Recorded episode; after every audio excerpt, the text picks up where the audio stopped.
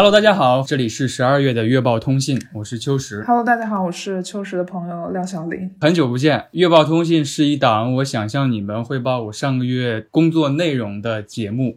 啊、我跟小林会谈一谈上个月我们积累到了什么新词，会说一说上个月看了什么电影，也向大家推荐一本书啊，或者是一些文字类的，不一定是以书的形式展现的。再比如一些音乐，然后还会分享我们上个月花出了一笔让自己很开心的那个消费是什么。我刚才在录之前还跟小林说呢，说十一月真的是一个复杂且多变的月份，感觉很多事都值得来说一说。呃，就比如当下我跟小林的交流，其实是一个怎么说赛博交流吧，就是以以二零二二年最常见的沟通方式啊，腾讯会议 来进行的一些疫情的防疫政策，然后我们还是居家办公的状态，也是我们俩。月报通信第一次用线上沟通的方式，我仍然共享了我的屏幕，我仍然做了十 十二月的那个月报通信的 PPT，这就是我的开场白。小林有什么想说的吗？嗯，我尽量把我对过去十一月的感受夹杂在我等会儿要分享的这些东西里面吧。好好，这期节目开始就是开头的第一个环节是非常特别的，呃，我的第一页 PPT 是一个大感谢。是今天的第一个一个，就是感谢我的朋友们，呃，小宇宙的朋友们，非常愿意来跟我一起玩儿。我的订阅数已经突破了一万，非常开心，非常开心，受宠若惊，可以说是。我其实想把那个上个月最开心的消费，以往的几期我们都是放到最后说的嘛。然后我想提前说，因为这个消费对我来说确实是上个月最开心的。就是给大家挑礼物哇！我在就是订阅数九千多的时候，就一直想这件事儿，也要赶着在差不多录这期节目的时候，我是能收到礼物的状态，然后再给大家寄出，嗯、所以也提前了一会儿。然后这次礼物呢，我准备了有三份，呃，我今天先挑一份跟大家说，然后另外两份可能是在后期有一些揭晓的行为哈。要跟大家说的这个礼物是我挑了一个影碟。是 CC 标准收藏这个发行公司，呃，如果我没记错的话，应该是今年发行的一部电影，是滨口龙介的《驾驶我的车》。比较早期听过我节目或者是回听我节目的都知道，我跟汪金卫老师，呃，还有一个做过滨口龙介中国电影展的一个老师，策展老师。聊过一期冰火龙界的节目，我挑的三个礼物都是跟我的节目的选题相关的。呃，为什么挑这个礼物？首先，我是 CC 标准收藏 The Criterion Collection 他们这个发行公司的一个粉丝吧，算是买过几个我很喜欢的电影，比如说他发行过台湾导演杨德昌的电影《一一》，还有《古灵街少年杀人事件》，他还出过《青梅竹马》，不过是在另一个编号的选集里边。它不是单独出的。非常喜欢《一》这个电影，我看了两遍。当时我是深切的感受到，它当中有一句话说：“正因为有了电影，我们的生命延长了三倍。”开头是一个婚礼，最后的电影结尾是一个葬礼，领略到了一个平行人生的感觉。CC 标准收藏呢，历史不长，是一九八几年的一个发行公司。最开始的时候是个小公司，没有什么钱嘛，然后就买一些比较小众的电影版权。但是这些电影恰恰是一些 Wikipedia 他们的解释是说，是一些知识分子或者是冷门片爱好者的心头好。壮大之后，开始慢慢的、慢慢的。能够买到，比如说他今年新出的一个选集是《无间道》，《无间道》三部曲的套装，还买了王家卫的等等等等，之后买了越来越多名导的电影。C C 还有一个比较破圈的举动。就是他会邀请一些导演、演员去他的公司挑碟。平时还觉得挺严肃的导演，但是说哇，疯狂挑一挑一后答，然后挑的过程当中还不断的问那个 C C 的工作人员说，真的是可以白拿的吗？大家有感兴趣的话，可以去 B 站上搜一搜，就是 C C 挑碟。这这几个关键词看几个视频，我印象蛮深的是奉俊昊当时也去跳了碟，他也是一个资深的影迷嘛，好像早晨五点多还是六点多就会起来看电影，然后看一天。他跳碟的时候还会说说啊这个电影我很喜欢，然后我当初借给了朴赞玉，但是那个家伙现在还没有还我什么的什么的。那这公司在大陆有店吗？没有，他是在美国。呃，我算好了时间，因为运过来，我问他需要五到六周，我是提前差不多一个多月的时候就选好了这个这个礼物。好棒，好棒！这个影碟里边是二 K 修复的，也是呃冰口龙介自己呃认证过的。这个电影很厉害啊，赢得了奥斯卡的最佳外语片。还有戛纳的最佳编剧等等奖项。这个影碟还附赠了一些，比如说西岛秀俊，就是这个主角的采访片段。嗯，因为他每个影碟里边都会附一个小册子，那个小册子会有邀请的影评人，或者甚至邀请了导演和演员来谈这个电影。希望大家能够喜欢，喜欢喜欢。好，小林，你的消费是什么呢？抱歉，我把这个这个板块提前了，没跟你说。哦，没事没事。其实我想说两个消费，嗯，一个是我。产生了的消费，另外一个是我没有产生的消费。先说这产生了的，哦，我十一月买了一把吉他，哇，是雅马哈最入门级别的，大概是一千块钱左右。刚好买了没多久，我们就开始居家办公了，然后自然居家办公这段期间就有很多练习练习时间嘛。对我是跟着 B 站上面一些视频自学，他给了我一个我很久没有体验过的一个。成果，嗯，就跟所有新手一样嘛。一开始练爬格子，我大概练了不到一周的时候，就是有一天我发现我的手指好像出茧子了，很自然的就张开了。对，就是我也没有很用力的掰它或者怎么，但是就比如说我第一天的时候，我想要。弹，比如说我的小拇指想要弹六弦，就是很艰难，我的手整个手肘恨不得要掰过去才能才能够到。到大概第五天、第六天的时候，就是那些动作就变得很自然，然后声音也发得很饱满。我当时一下子就觉得很很感慨，因为这可以说是我在成年以后第一次光靠练习就能在我自己身上看到进步的一件事情。嗯嗯，我自认为我不是一个很能坚持的人。在买吉他之前，我有很多那种出于三分钟热度然后去买的那些东西的消费，就是我意识到我家里有很多这种东西，所以我在买琴之前我就有点纠结，但是最后我还是买，我大概纠结了一天，然后第二天还是去买了，就这个反思的时间 非常的短。嗯，你刚才说练习，我就想到了那个一年一度喜剧大赛嘛，只要真心就可以嘛。那你买这个雅马哈的吉他是单板对吧？它好像不是单板，单板是更好的。我这是入门级别的，它是复合版，好像明白。因为我可能预计到我会是同样以三分钟热度来 结束我和吉他的互动，所以我觉得可能一开始就是没有必要买特别好的。嗯，直到我有一天我看到张震岳的小红书简介，他在小红书简介上面，他他有一句话，他说：“人生就是要尝试学习。”即使三分钟热度都好，就怕你对生活完全没有热度，整组坏光光。然后他那句话就让我觉得，啊，我这种爱好很多、段位很低，也不一定是一件坏事。当然，当然，对，至少我居家期间有更多时间可以来练吉他。太好，当然不是说我没有在工作的意思。呃，小红书关注的所谓的明星不多，但是真的张震岳可能是我唯一关注的一个小红书明星。山林老贝，对对对，他会去那种。山林里边就是拿一个铝盒，然后去煮方便面，然后做饭，然后一句话也不说，很酷的骑一个摩托车，真的是好好啊。不过说起来，我在高中的时候我还真的学了一学期的吉他，跟我一个同班同学，记忆还是很深了。就是你说最开始说爬格子，然后后来到大横摁嘛，嗯嗯，当时我记得我第一次就是越过了爬格子这个这个期间，然后山丘，你越这个山丘。然后老师开始第一次真正给我们传授了第一个歌曲，就是两只老虎嘛。然后觉得，然后我就非常兴奋的跑回家，然后。就是一遍一遍的弹两只老虎，呃，中午睡觉的时候也弹，然后但是我已经忘掉了，我爸妈其实在隔壁屋也睡觉，我妈没有很生气的说啊，你打扰我到我我午休了怎么样？我问她听到了吗？她说我听到了，两只老虎什么的，可能她也是为我开心吧，好像，呃，听了那么长时间的那个复杂的爬格子。终于听出来一个歌曲的感觉。爬格子之后就是非常美妙的时期了，然后你会接触到几个简单的和弦，呃，我有点忘记了那个那个名称叫什么，就是形容一些网红乐队，他们只用三个最简单的和弦就能编排出各种各样的歌曲。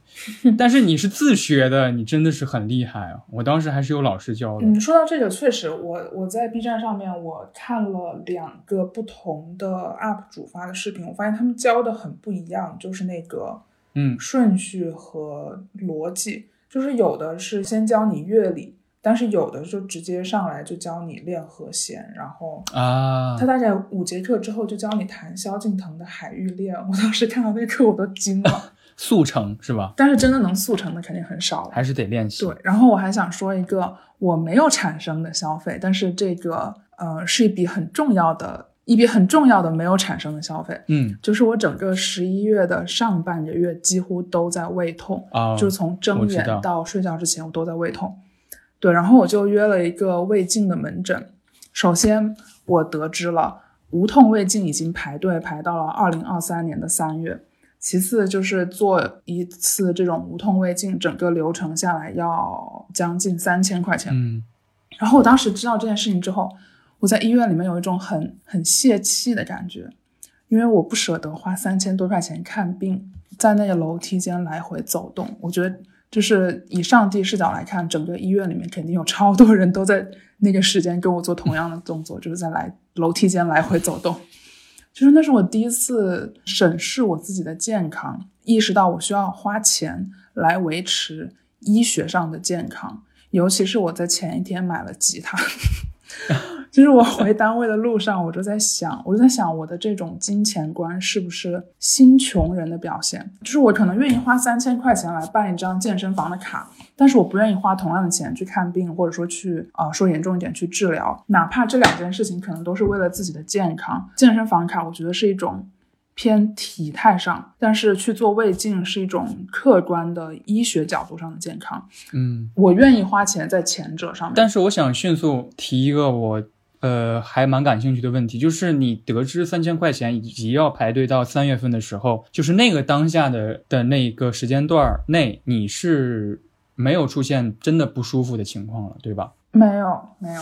就是你其实就是生生熬过了最不舒服的时期，然后你要面对一个要花钱的时刻了。对，然后之后才会产生了一些思考。但是我觉得，如果你能够呃有一个不是时光机器，让你回到很不舒服那个时期，或者是当时那个时候，你留了一些话给现在那个自己的话，我觉得你应该不会有这么多思考跟犹豫。呃，你要想象下一次你可能还是会这么不舒服，如果这三千块钱能够。抵挡那下一次的不舒服，我觉得无论怎样都是值得的。可能你之后的思考是一个更深层次的了，啊，比如说你觉得胃镜是一个对我来说，你的形容有点像一个底线一样的消费，然后呃，健身是一个锦上添花的感觉，嗯，对。但是你当时并没有不舒服，所以这个底线的钱还要交不交？是你产生的思考，但是我觉得如果这是一个周期性的，我还是建议你真的。对我后来是去做了另外一个检查，一个更为更便宜的检查，但他的确不是胃镜这项检查。对我后来反正就很很纠结啊，就是觉得好像自己总是会把钱花在一些肯定是被别人营销过后的事情上面。就像你刚刚说的一些底线的东西，我反而会犹豫，觉得我需要重新审视一下我自己价值观的一个原因。嗯，但是你刚才说那个比喻还就是那个对比还挺有意思，就是说你当时。在想着要交不交这三千块钱，昨天恰好买了一个吉他回家，就好像你这本来就是一个很健康活泼的人，然后竟然在医院要花一个大手笔。但是我觉得不冲突了，因为那是你身体的感知，你的胃不是你胃胃你的，你的胃不是因为你的意志而转移的，所以他他的痛苦是他真的出现问题了。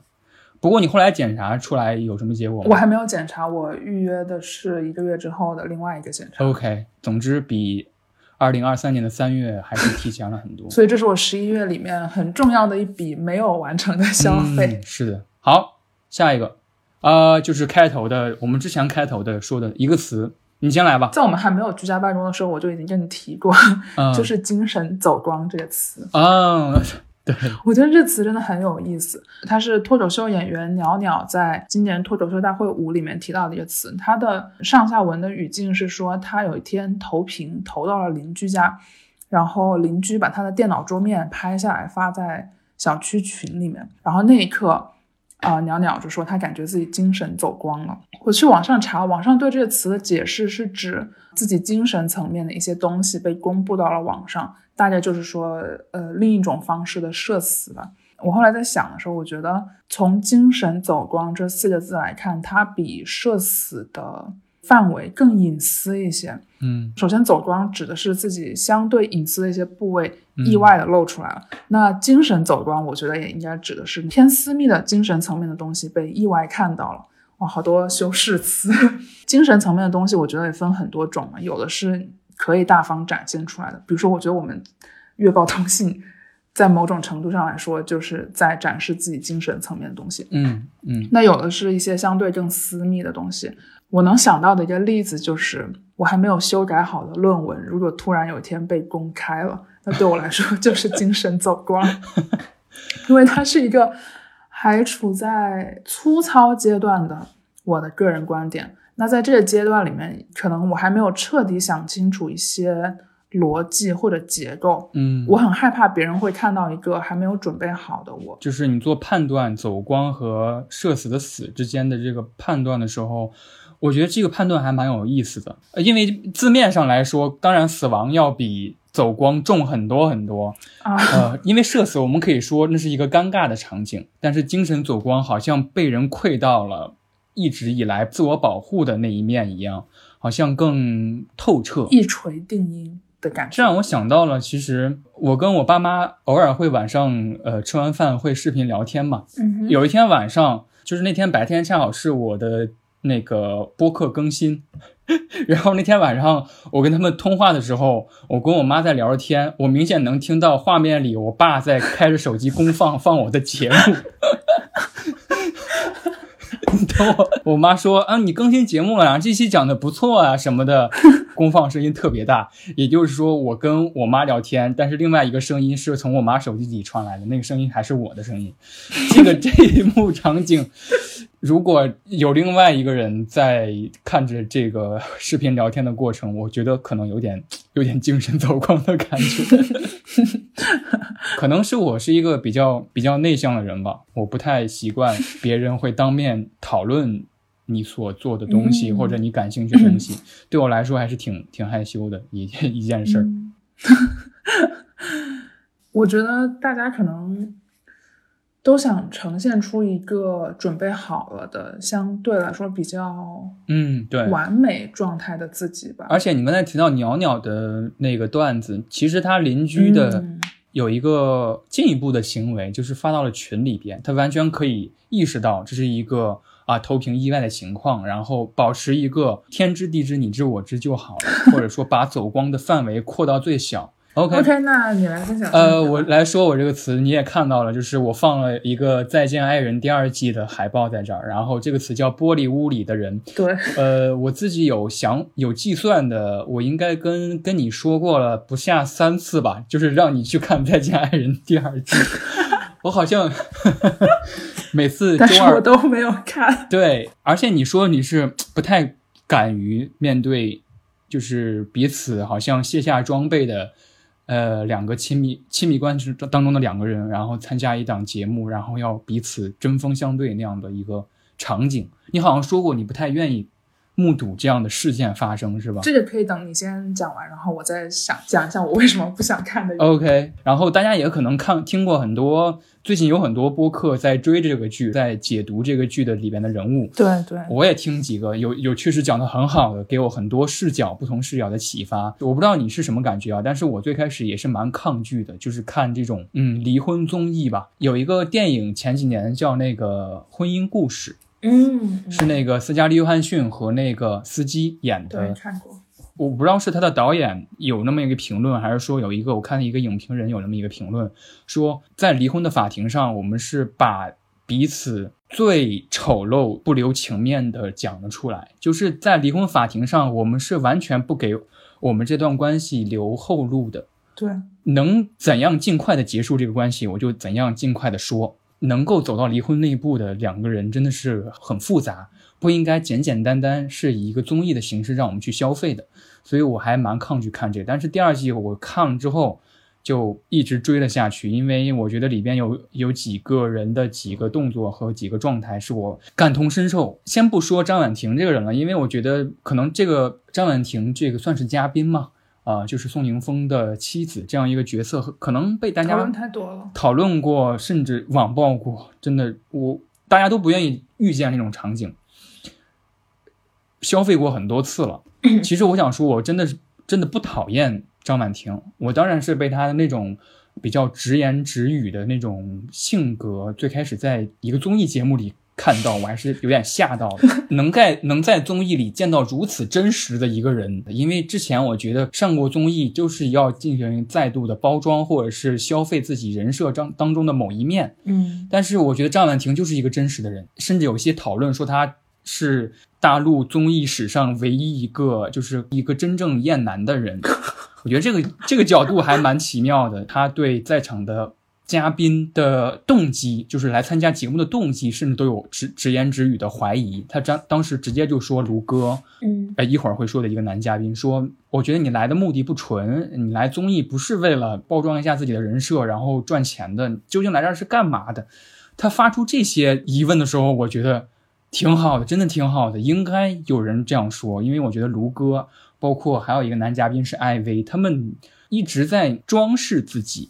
我觉得我前几集最讨厌的其实是艾薇，我觉得他一直用一个比较老派的参加节目的方式来参加这个节目，包括张婉婷也好，他们想要探究我们之间发生了什么，或者是我出了什么问题的那种努力，在艾薇那边完全没有，一直以一个同一话术，就是说他的老婆天天打麻将，两三点或者通宵不回家。他可能认为的综艺节目就是一个你要提炼嘉宾当中的金句，不断的给你营销，制造出家庭矛盾的那么一个节目形式。所以他完全没有真实的交流，没有那种欲望。与其这样费事儿，我就不如摆出一副算了的姿态。但是最新一期节目，我想给你提的这个词是“玻璃屋里的人”，就上一期节目里边。黄志忠老师提出来这么一个概念，叫“玻璃屋里的人”，他是这样形容卢哥的一个男嘉宾。这期节目是伊丽静去对谈了卢哥以及他的前妻，叫苏诗丁。嗯苏诗丁是一个歌手，然后卢哥是目前在开展一些戏剧、形体方面的艺术，他有一个自己的剧团。然后当伊丽静，你是否是真的自信？他问卢哥。然后当他问到这个问题的时候，卢哥的那些肢体的动作更夸张了，就开始坐在椅子上有点不舒服了。呃，苏诗丁就提醒他说：“你应该注意一下你现在的形体，你现在形体是一个很燥的状态。这个燥其实我是能理解的，就好像有些人说过，当某些人生气的时候，恰恰是因为你说中了他。卢哥就开始，他声音很大，动作很夸张，然后苏诗丁就说：“你看你现在的声音就很大，好像要表现出一个我就是很自信，让旁人来看会觉得你这个人有点空。”然后接下来很棒的一幕发生了，就是伊丽静问卢哥说：“你认为你有文化吗？” 听到这个问题 很直接，然后卢哥就开始沉默。然后他说他承认自己是有落差的，而且苏志丁又是一个很高的学历，自己只只是一个大专毕业，等等等等。然后他没有直面说有没有文化这件事儿，卢哥就直接问苏志丁说：“你认为不认为我有文化？”伊丽静就说：“你为什么要问他呢？”然后卢哥就很迅速的做出一个回应，说：“我。”并不认为文凭是一个问题。伊丽静就说：“我没有问文凭，我问的是文化。”能看得出来，卢哥整个人的状态就很不好。然后他用手不断的撸动自己的头发，然后肢体不断的摇晃。当时黄志忠就解读这一片段有些人用他的词语来形容，就是玻璃屋里的人。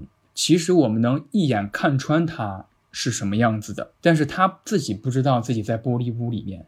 所以，如果我们要跟他接触、跟他交往的话，我们一定要小心自己的言语，不要打破这个脆弱的玻璃支撑结构。如果我们的语言是石头，我们就要用很多很多层棉花包裹这个石头。但最惨的其实是跟他一同生活在玻璃屋里的人。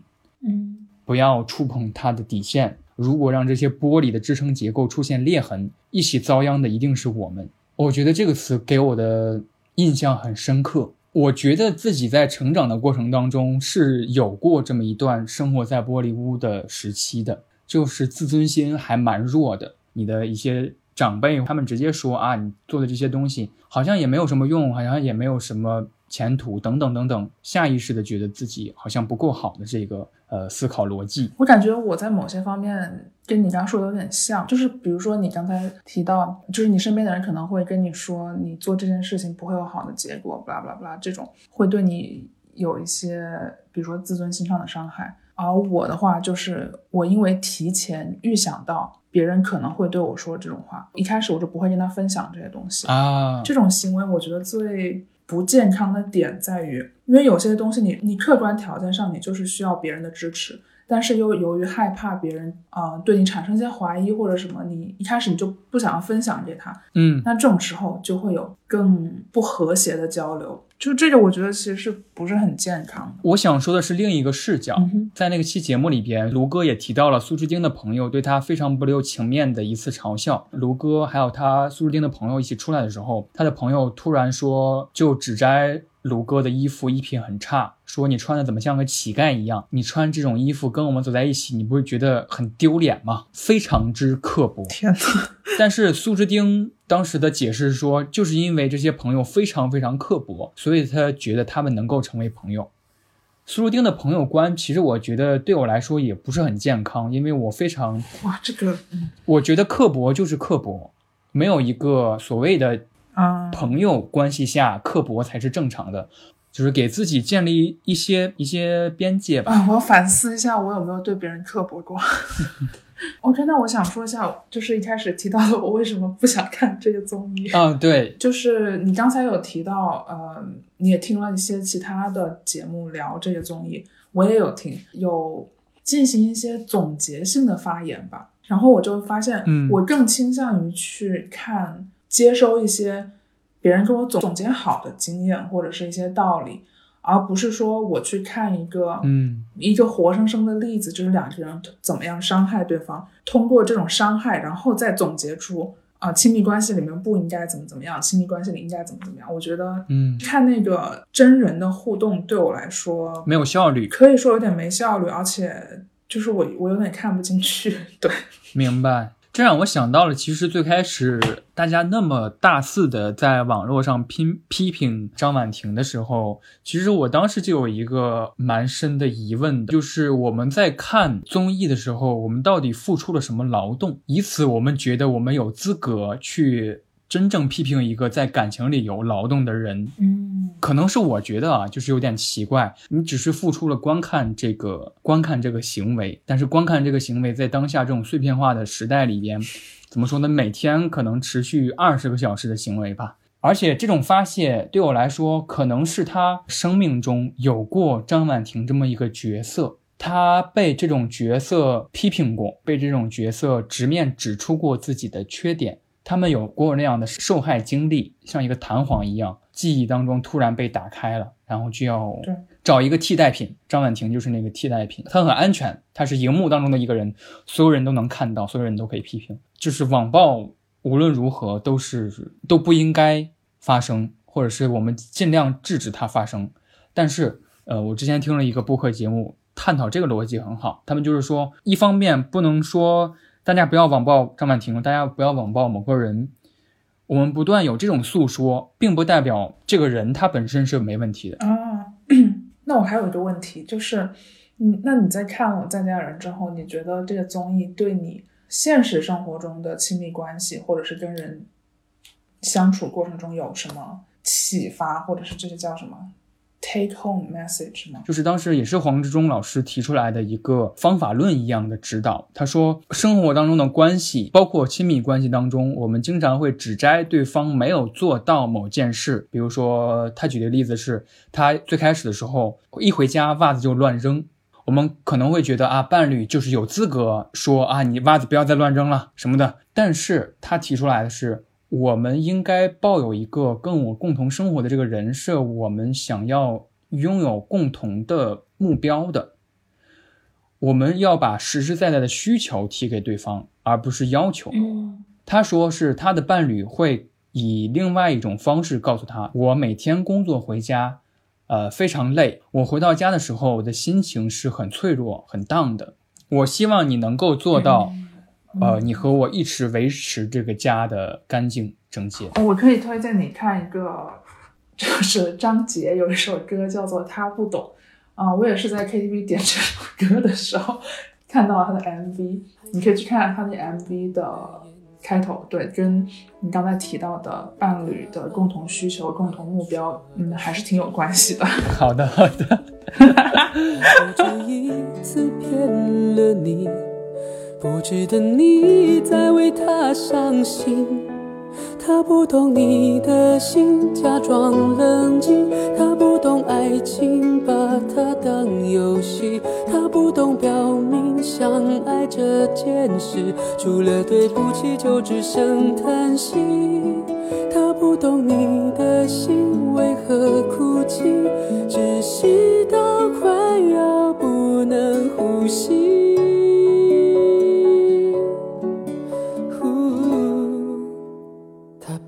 懂你的心。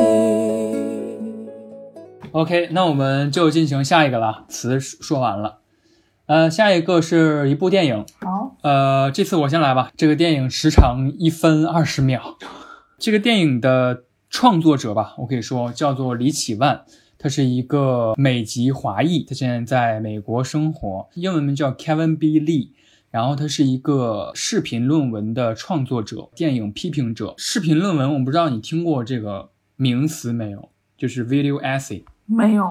呃，我可能简单解释一下 video essay 这个视频论文是什么。以我所所储备的 认知哈，它既然能够称为 essay 了，就是能够称为论文的标准了，你就能够预见到它能够达到某个。理论深度，简单来说，比解读电影再深好几个层次的一种形式。大家看一些，比如说，呃，这个男人叫小帅这种非常快速的几分钟解读一一部电影，仅仅是解读剧情，这个就是非常浅层的一种浅层劳动，完全不能达到某种理论深度。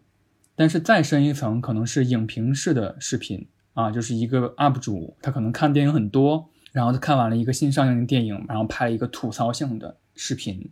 Video essay 呢，通常这些创作者他本身是有，比如说他在某个电影学院任教，他在某一个媒体研究所任当研究员等等等等。我觉得电影这个形式，如果你写一个文字性的论文去解读它。反而没有视频更立体，或者是更直观。那就是说，它这个 video essay 里面也还是，呃，以这个电影它本身的内容加上旁白说话的这种形式，对吗？嗯，现在大家如果上 B 站搜索搬运的也好，或者现在有一些自媒体，他们解读一部电影已经到了某种深度了，都可以称之为 video essay。嗯，真的想给这一个视频付钱，我觉得这就是一个标准。比如说，我举个例子，就是李喜万在二零一四年有一个 video essay 叫做呃变形金刚目前制作，获得了二零一四年英国的一个专业电影杂志的最佳纪录片的一个奖项。嗯这个二十五分钟的视频，它在讲一件什么事儿呢？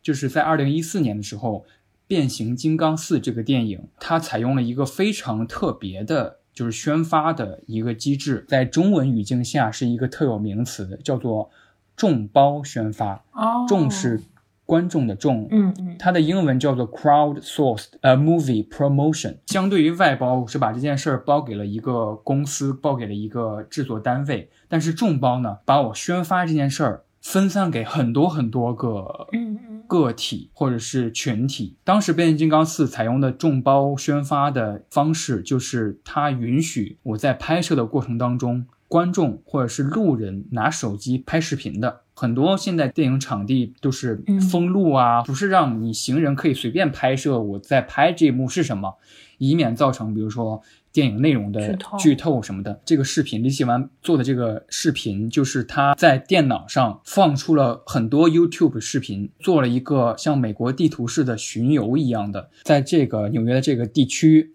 这儿有一个 YouTube 视频。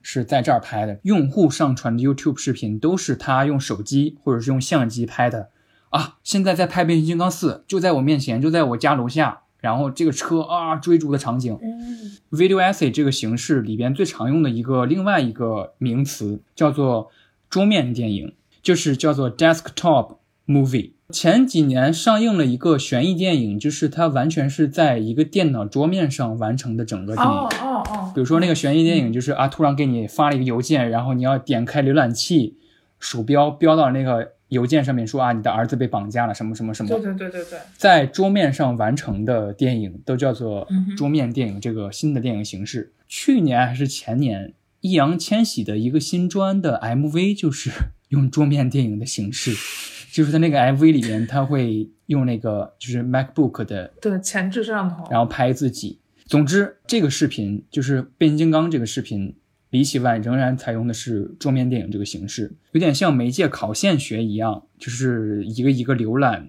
YouTube 上的视频罗列出来之后，它诞生出了很多新的问题。比如说，有一些用户的 YouTube 视频就被派拉蒙，就是制作《变形金刚四》的这个公司给勒令删除了。然后他就很奇怪说：“你既然用的是这个方式，为什么有些用户的就被删除了，有些就没有？这些被删除的这些视频里边，是否就是拍到了真正你电影当中秘密的部分？作为一个公司来说，作为一个导演来说，你是怎么界定的？甚至看到了一个视频被被 YouTube 下架了，前两天他还能点进去看，然后后两天被下架了，然后他还专门私信给了这个 YouTuber 说：“呃，你发这个视频，我看到你这个视频被下架了。”你是派拉蒙的员工吗？还是说你收到了派拉蒙这个公司的一些呃信函，让你删除了这个视频？你拍的是什么？你就觉得你是在盯着一个人的电脑屏幕，就好像是我们平时在浏览网页一样，我们会看一些 B 站的视频。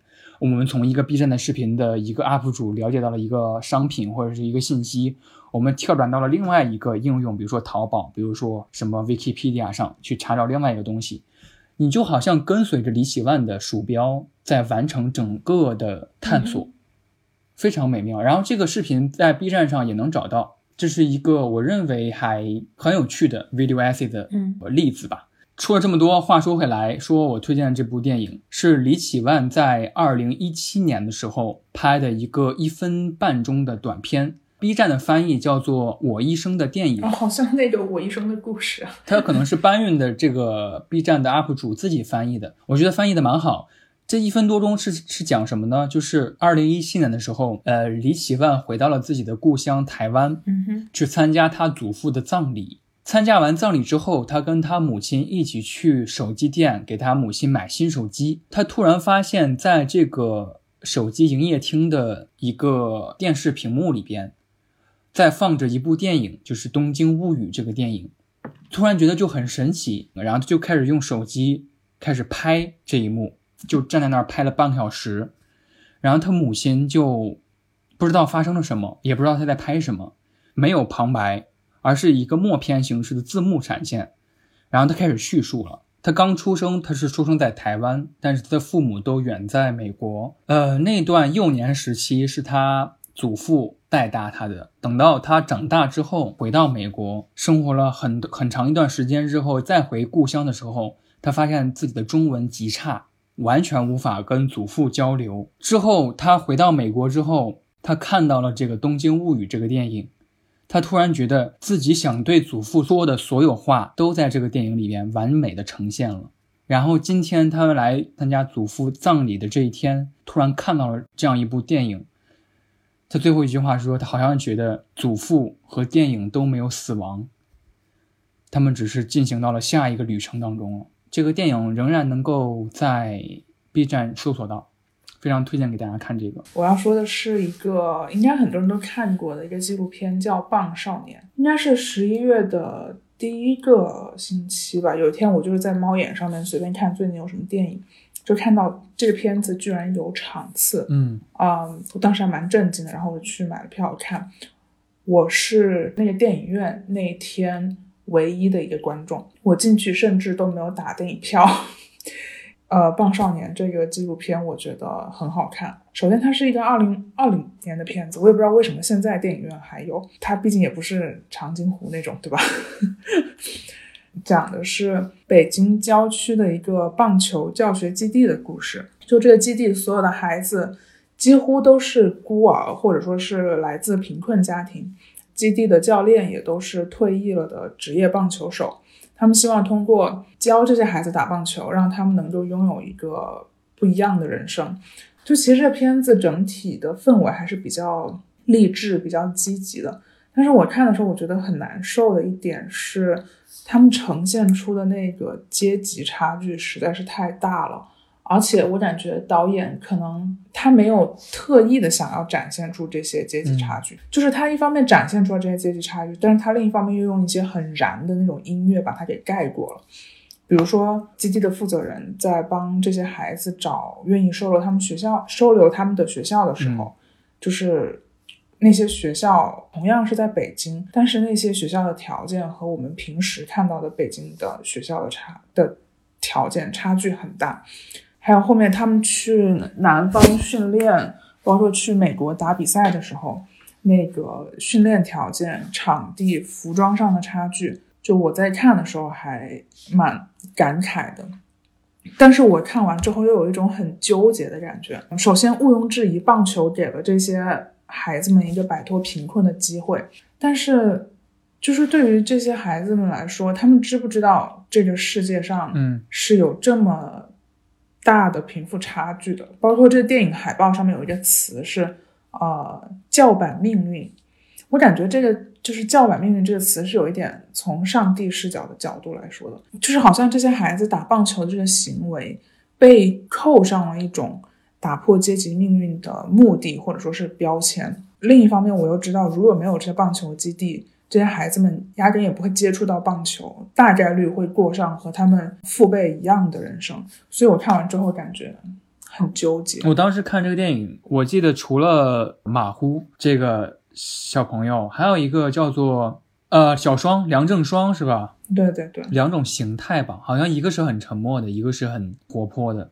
梁正双是那个更沉默内敛一点的小朋友。对对，相比于马虎，我其实对梁正双这个小朋友的。感触还蛮深的，他好像他印象当中是一个不怎么索取，对，普遍意义上的更听话的孩子，对，他好像会默默的承受一些情绪吧，比如说哭啊什么的，嗯，我觉得相比于马虎的那种更虎的一种形态，梁正双反而更像是你刚才形容的那种，或者是纠结里边的大面积的小朋友，他们 无法言说的。一种心心情，因为可能真的他们什么都懂，嗯，他也理解，呃，可能穷极一生的努力也无法达到某种标准。他们可能太理解这种话了，所以他们才会更沉默一点。就是如果朋友看过这个片子，然后也有一些想法，可以在评论当中留言。对对对对对对，看完这个电影还关注了几个更新了一些消息，就说马虎好像他的那个打到打入了什么队，就是他收获一些。棒球上面的成绩，那好棒。对，看到这个还蛮欣慰的。对，所以这个是我呃十一月份看的最推荐的一部电影。真的在电影院，就是整场只有你一个人，那种感觉真的很神奇。好久好久没有去电影院了，真的是。呃，今年可能我是十二月中旬吧，《阿凡达二》会再进一次电影院吧。上一次可能还是八九月份的时候。说到《阿凡达二》，我。你看过他的预告片吗？我看了。我看完之后，我觉得这个故事可以说吗？我觉得这故事有点老套哎。我看《阿凡达一》的时候，还是我上小学，那个时候就是对这个故事没有基本上没有任何印象。然后我上大学的时候，有一次一个教授就有提到，他说他不明白《阿凡达一》为什么有那么好的评价，在他看来，这就是一个典型的殖民主义的故事。为什么大家都觉得它非常的开辟性啊之类的之类的？哎，我不知道，可能留到电影出来之后再说吧。包括你觉得老套这个，我也我觉得也也正常吧，因为它制作周期实在是太长了。就是卡梅隆自己都都说，《阿凡达二》必须赚到二十亿美元才能够回本，也就是要达到票房的影史第三，投入是非常的巨大。影史第三差不多好像我记得没错的话，应该是。他必须要打败《泰坦尼克号 》的票房才能够回本，而而且我我想说，刚才其实说李启万的时候，有一个很有意思的点想跟你分享，就是他零七年的时候做过一个，也是现在来说算是 vlog，但是当时他其实已经在用视频的形式记录和剖析自己的生活了，好像题目就叫做“我和王力宏之间的关系 ”，就是这么一个标题。呃，李启万的大学同学是王力宏，当时他们是很好的朋友。王力宏和他在大学的时候就抱有某个理想，就是要打破嗯西方人对于亚裔整个族群的一些刻板印象，他们在为着那个方向努力。啊，王力宏是想以娱乐为事业来冲破这些。呃，刻板印象。然后李启万可能是以电影或者是研究来作为自己的事业。他谈到了一个很有意思的细节，就是他差不多九七九八年的时候，他从美国回了一趟台湾。他每次回台湾的时候，都会先给王力宏打电话，说啊，你最近在哪儿，忙什么呢？然后王力宏说他在为自己的第一部电影试镜，这部电影是杨德昌导演的《一一》。王力宏，对，就是。还蛮奇妙的吧？九七年、九八年的时候，当时王力宏已经在要进军电影行业了，而且还是一那样的一一部电影。我觉得大家提到他的时候，更多的是注意他歌手的身份，他。对，其实演过挺多电影，而且他的选片的品味，没想到还是那么的有他的个人的表达吧。对，一个有意思的边角料吧，就是刚才我我我说消费的时候，我不是还提到了一句杨德昌吗？嗯哼，就突然想到了这个点。I remember almost ten years ago when I was visiting my family in Taipei, and I called Lee Home, who was busy on tour. He told me that he was auditioning for his first movie role in a movie by Edward Yang, what was to become E.E. Okay. 下一个一本书，OK 啊，那我想要分享的，我十一月读的一本比较推荐的书是上野千鹤子的《为了活下去的思想》，二零零六年写的，是关于，其实我我个人认为这个书的大致内容是关于女性主义还有民族主义，然后是由明世在今年十一月份推出了简体中文版。说实话，这本书我还没有看完，看了一半，但是我真的很喜欢。嗯，上海千鹤子是从九幺幺事件开始，然后讨论了一些关于国家层面的暴力，还有女性之间的一些关系。我个人觉得，就是这个书啊，为了活下去的思想，副标题可以叫做《从女性视角看民族主义》，里面有一些我觉得还蛮犀利的论点，其中有一段我读的时候就是恨不得拍大腿。啊，我想在这里分享一下。嗯，我觉得这一段放在因为防疫政策而导致越来越割裂的中文环境里面，我觉得是很有启发性的。你是选择参加战争，还是选择放弃日本人的身份？问号。这句话可以被解读成一种威胁。有人深信不疑的国家、民族这些价值是赌上性命也要维护的，为了捏造的价值而选择自我毁灭。我想说，你们男性干脆自相残杀吧。但是，当女性的命运被卷，也被卷入其中，那就不再仅仅是男性的问题了。我反倒想说，让我放弃日本人的身份？问号，放弃了，我照样生活的很好。哇，我读这一段的时候，我觉得真的就是，嗯，太厉害了。我觉得这一段话，我可能对他前半部分共鸣感更强一些。我觉得。大概是几年前吧，也可能其实很早就开始了，就是中文互联网上的这种极端民族主义氛围越来越浓厚了。个人的感受是跟上野千鹤子这段话有一点相似，所以我每次看到那种很二元对立的吵架的时候，我就很烦。我我有时候也会想，我是不是有什么问题？那种层面的归属感是那么的薄弱。直到我看了这本书之后，意识到啊，原来并不是我一个人有这种想法。嗯。反正总之就是这本为了活下去的思想，让我对国家、民族还有国族这三个概念有了更深的兴趣。我非常理解你的那个困惑。所谓的二元对立起来，就是在我我也觉得很长一段时间以来，很多言论他们所代表的某种意识形态是很极端的，就是可能只有。不断的走向极端，才能网络当中有一个很清晰的队伍。嗯，为了指摘对方，所以要站在他的对立面。好，那我来说我的书哈，我的这个书相对轻松一点。呃，我我发在极客上，你应该也看到了吧？就是我这本书的一个截图。啊，对对对，我这本书是李碧华。呃，写的一个散文集叫《女巫词典》，这本书是我蹲多拉鱼蹲了好久。稍等，我可以问一下，你买了多少钱？我我我查一下啊。它是那种被炒的很高价的二手书，还是说它是那种秒没的？哦，这本书十块钱，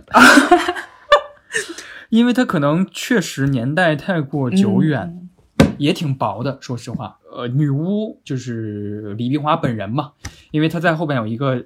呃，女巫读信的一个板块，任何人都可以给他写信，然后问他一些问题。他是以女巫自称来做回信的。最开始几章他会做很多词语解释，就好像我在做的这这个栏目一样，以他的视角和想法做的解释。比如说我读几个哈，读来就是非常的快乐。他说：“勇敢就是四下看清楚，肯定没危险时所表现出的美德。”为什么我觉得有一点讽刺的意思在里面，对吧？然后他说，呃，好客，他形容好客这个词，就是强迫不太熟的朋友赞美阁下拙劣的厨艺进行的 激进的行为。有些来说，有些对我来说确实有一点讽刺的意思。怪不得叫女巫词典。比如说，我爱你是堵截一切废话的最后一击。还有一个板块我还蛮喜欢的，是他解读女人的化妆箱里边的一些名词是什么，比如说遮瑕膏是一种较浅色的护肤矿物泥，用于掩饰雀斑、瘦斑、暗疮印、疤痕、黑眼圈、黑色素等陈词滥调，实质是一堆缺陷的墓碑。哇塞，我什么时候能写出这样的比喻？很妙的比喻，对吧？然后他说睫毛膏。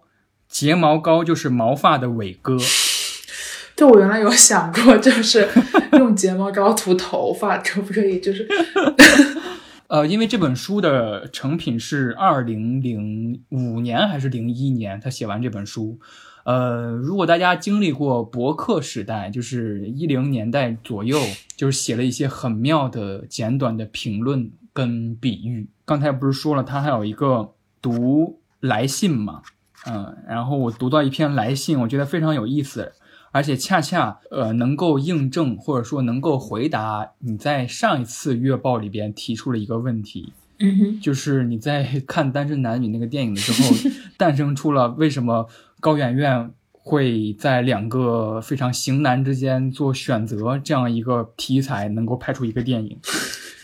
我突然觉得，因为前段时间也不是前段时间，上周新书网不是做了一个。回忆录形式的读书会嘛。然后我在写那篇推送的时候用，就是我说。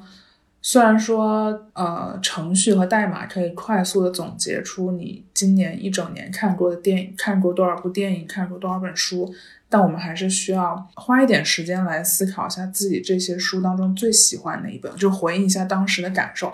然后你提到这本《单身男女》，我就想到，我几乎已经不记得我看过这部电影了，好像很多东西看过之后。在豆瓣上，比如说标了一个已读或者是已看之后，它就被我抛进脑后，脑后就真的不会再记得了。除非比如说像你这样又提起来了，不然我可能真的就不记得我还看过这样一部电影，甚至还在月报当中讲过他。对你刚才说起来这个，你让我想到了我昨天吧，不是发给转发给你一个，嗯呃，张军刚的微信公众号嘛，就是他个人的一个公众号，他就是从八月份开始。会发一个月度的文章，他会呃每个月建立一个文件夹，八月，然后一直到最新的十一月，他的这个行为就像我们的月报一样，所以我转发给了你，好像我们不约而同了一下。他的初衷就是把这个月所有吸收的东西都一一的放到文件夹里。他看过所有电影的电影截图，我这个月看了什么书，看了什么动漫。然后看了一个什么展览，这个行为我觉得还很值得做，包括我们做月报很有意义。而且他在那个微信公众号的那个好像是副标题的吧，他写了这么一句话，说：当我们临近重要的经历和现实的时候，我们观察美学领域是如何缩小到一个一个的，比如说一张截图、一次展览、一本书的一页或者一段话。嗯，你要注意到它。这是一个组成你的单元。说回，我找到了那个信箱，来信者叫齐云，就是齐是绮丽的齐，云是云彩的云。他说：“看我的名字便知道我是一个命带桃花的女子了，好烦，每次总是有两个男人一起爱上我的。呃，你有什么心得？如果两个男人待你一样好，要怎么挑选呢？”请尽快回复我，我真的好烦呐。他的信是这么一个信，女巫答啊，就是李碧华回答说：“希望你的桃花都是正桃花，那同样爱你的男人都是好男人，否则你根本就不必挑挑拣拣，怕烦两个都可以不要。嗯，如果两个男人都待你一样好，一个忠，一个奸，忠的男人不性感，奸的男人太沉重，看你的承受能力了。”古天乐和吴彦祖，对。他说：“一个聪明，一个蠢，千万要挑聪明的那个。即使他骗了你一场，过程也是快乐的。蠢的那个，你一生都看不起，是你们两个人的悲剧。”最后他说：“一个有钱，一个英俊，一定要挑有钱的那个，因为英俊的你要介绍给我。”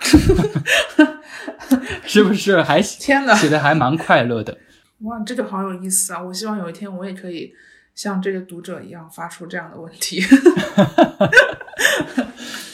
OK，其实我这儿一本书还列举出来，我读来非常，呃，我列的这个叫《海贼文件夹》，我还没有读完，我想跟大家还要跟你分享一下，我读它的感受是很兴奋的。它不是一本书，它是一个，确实是一个文件夹，Post Post，你知道吧？嗯，它是一个北京的独立书店，在北京跟纽约都有。都有店，然后他们可以说是发起的一个行为。每期《海贼文件夹》里边，他们就会挑几个同一主题的论文，他们自己找翻译来翻译，形成的报酬都会给这个翻译者以及作者。嗯，也就是说，你看到的不是一本书，是一个论文文件夹。他们出了第一期，叫做《美术馆批判》。他们当时说，为什么要起“海贼”来作为这个出版物的名字？他说：“海贼其实跟英文的 Hydra，就是希腊神话中的多头海怪，其实是同一个意思。在日语当中呢，海贼这个词泛指未经著作权人授权而另行复制、大量贩售的盗版商品。他们说，海贼一词在中文中指出没于海洋或海岸地带。”抢掠过往船只的盗贼，他们把自己这个行为就相当于是一个知识的嗯盗取者。这些人是真正对早期的全球贸易进行了另一种形式的连结。他第一篇论文就是美术馆是工厂嘛，就是对美术馆不断重复且无聊的那种装置进行了一个批判。我们在美术馆千篇一律的展览过程当中，我们的观看也变成了一种劳动。这种劳动好像跟工厂当中流水线上的工人的那种劳动是一样的。美术馆的工厂化这个演变。进行了一些批判和思考，嗯，这是我很想跟你和大家分享的一个东西。OK，下面就是一首歌。OK，我要说的是，嗯，因为我刚才有提到我这个月在练吉他嘛，嗯，那说到吉他弹唱，就是不得不提到陈绮贞这个人，因为几乎在所有就是吉他练习的书上面都有。旅行的意义 这首歌，就是它基本上是一个，就我觉得很神奇。它是它作为一首情歌，哪怕是一个小学生，他练吉他，他可能第一首弹的这个弹唱就是旅行的意义。嗯，哦，我这个月就有开始大量的听陈绮贞。我最喜欢的一首，也是想要分享的是叫《下个星期去英国》，是他零九年出的一首。因为陈绮贞她也是创作型歌手嘛，就是我在听她歌的时候，我有。就是认真的看他写的歌词，就是我发现他的歌词有很多是那种故事性比较强的，或者说是故事性加那种偏意象一点的融合在一起。然后在看了很多他的歌词之后呢，我开始自己尝试写啊，就是我我觉得我自己写的可能是介于歌词和诗之间的这样一种。形式吧，我我今天其实还有查一下，就是说歌词和诗这种相似性是不是很早以来就已经存在的？有那种专业的文学评论在研究乐府诗词这种，因为对，就是诗写出来就是要唱的，所以歌词跟诗它确实是从历史上就存在很强的一个关联性的。然后我就。在写写诗的时候，我发现，就是我一边写诗一边放他的歌，就是我感觉我进入到了一种飘着的状态啊，双脚离地的感觉，就是那个状态非常的神奇。我推荐所有对音乐或者是对写作感兴趣的人都试一下这种。就是当你非常投入在写作这件事情的时候，我觉得心流，对对对，我觉得就会进入这种状态，太神奇了。就是我这个月是第一次体验这种。哎，你说说起这个，我非常推荐大家去听陈绮贞的一张专辑，叫做《Groupies》，吉他手。它里边有一个我我以前的时候会时不时拿出来听的一个三十秒的一首歌，叫《A Practice》。就是一个练习，就是他录的是一个他，嗯，还没准备好要要唱的一个时候，好像在调试音的调琴的那个阶段，然后他突然就说：“哎，为什么下雨天就不能去地下道录音呢？什么的，好像在跟他旁边人说话。”每天都是，哎，为什么下雨天就不能去地下道录？哦。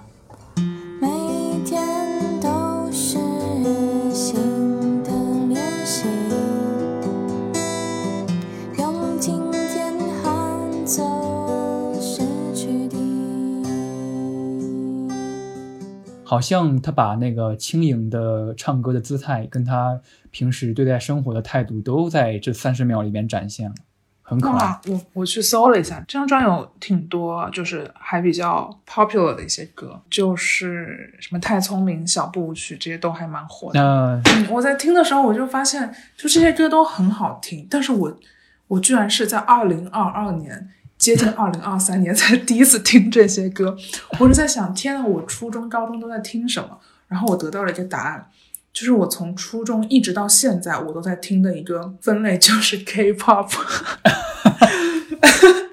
一直很喜欢 K-pop。我记得你是在十月份的月报通信说你有推荐那个 New Jeans 的一首歌，对，对他们今年好像成绩非常的好。因为上一个星期不是也有那个在韩国呃娱乐圈的年终总结嘛，就是各种年末颁奖典礼，New Jeans 的人气真的非常高，太厉害了。OK，呃，我推荐一首啊哈，就是上个月我听来非常惊喜的一个乐队，这个乐队叫做 Vanishing Twin，又是一个专有的医学名词。嗯，就我今天就涉及到巨多名词，这个专有名词翻译过来应该叫做消失双胞胎综合症吧。指的是，我查的是 Wikipedia，他说，呃，在多胎妊娠中的胎儿在子宫内死亡，就是双胞胎是其中一个死亡之后，它的部分或者全部被另一个胎儿吸收掉。可能大家在一些比如说悬疑故事或者推理故事当中有看到过用这么一个呃名词，比如说有一些海龟汤里边会说有一个胎儿，其实他。吃了八个 兄弟，嗯，然后这个乐队就叫就叫做 Vanishing Twin，原因是因为它的主唱叫 Lucas，是一个女生，呃，她居住在伦敦，她十二岁的时候得知她其实有一个双胞胎的妹妹，但是在她母亲怀孕的时候，这个妹妹的胚胎就被她完整的吸收掉了。得知到这个消息之后，她突然看世界的状态和视角都不一样了。总觉得，嗯嗯，自己的身上活着某种灵魂，然后他开始对这种叙事产生出了很强烈的兴趣，发展出这样的一个自己的美学观念了。里边的乐队成员来自五湖四海，来自法国、意大利、日本什么什么的，组成这么一个乐队。他们的风格就是很很迷幻的，很 trip hop。如果大家知道 trip hop 这个流派的话，嗯，他在用音乐。让你试图接收到一些幽灵的信号。然后我推荐的这首歌叫做呃《The Age of Immunology》，就是免疫学时代。非常有意思一点是，这张专辑的发行日期是二零一九年的六月份，还没有到新冠病毒被我们认识的一个一个时间点。他预言了某个免疫的大时代的来临。这首歌很神奇的一点是，它。是一个日语，就是他们乐队的成员之一，是一个日本人。他用日语在叙述着什么，念报告一样的形式，在念着很多很多的话。我穷极了自己的能力，就是信息检索能力，没有查到他所说的这段日语是什么。但是我查到了一个，应该算是资料吧。，Lucas 在做这张专辑的时候，他的一个想法是想把这张专辑。变成一个免疫学的医学讨论会。哇，The Age of Immunology 这个免疫学时代这个专辑的名字，它就是根据同名的二零零三年的一个免疫学专著的名字而来的。他读完那个书之后，他最大的感受就是他觉得免疫学这门学科恰恰形容自己和自己妹妹的一个状态，因为免疫学用白话来说就是排除掉非自身的东西。抗拒身体上的外来入侵者，他就是觉得从十二岁开始，觉得妹妹在自己身上生存，他开始慢慢摸不清自己的人格究竟是自己的人格，还是他和他妹妹共有的人格，甚至是他妹妹主导的一个人格形成了他现在的自己。然后他把这种想法，免疫学的这种想法运用到了更多的观念里边。嗯，就像小林最开始提到的那样。在网络环境当中，我们总是党同伐异的。他认为，在比如说在政治生活当中，在艺术文化生活当中，我们一遍一遍在做着免疫学这个观念下会做的事儿。这首歌，这首同名专辑的主打歌，这个日本人他在做的，也许就是某些关于，呃，他做的也许某就是某些关于免疫学在未来社会当中。发展的一个会议报告吧，我觉得这首歌真的不用细究它用日语念了什么。当然，如果有懂日语的朋友给我解释一下也是很好的。我觉得，但它那种音色和氛围让你很容易进入到某种有魔法或者是有一些像巫术一样的现场当中。好厉害，好厉害。OK，这就是。我们十二月的月报，因为十一月过得实在是太丰富了，没想到今天我们谈了两个多小时，非常感谢小林，再见，拜拜。下个月竟然就是二零二三年了，在我们进入二零二三年之前呢，要先交二零二二年的年终考核。哦，你收了行李，下个星期要去英国。遥远的是记得带回来给我。我知道我想要，却又不敢对你说，因为我已改变太多。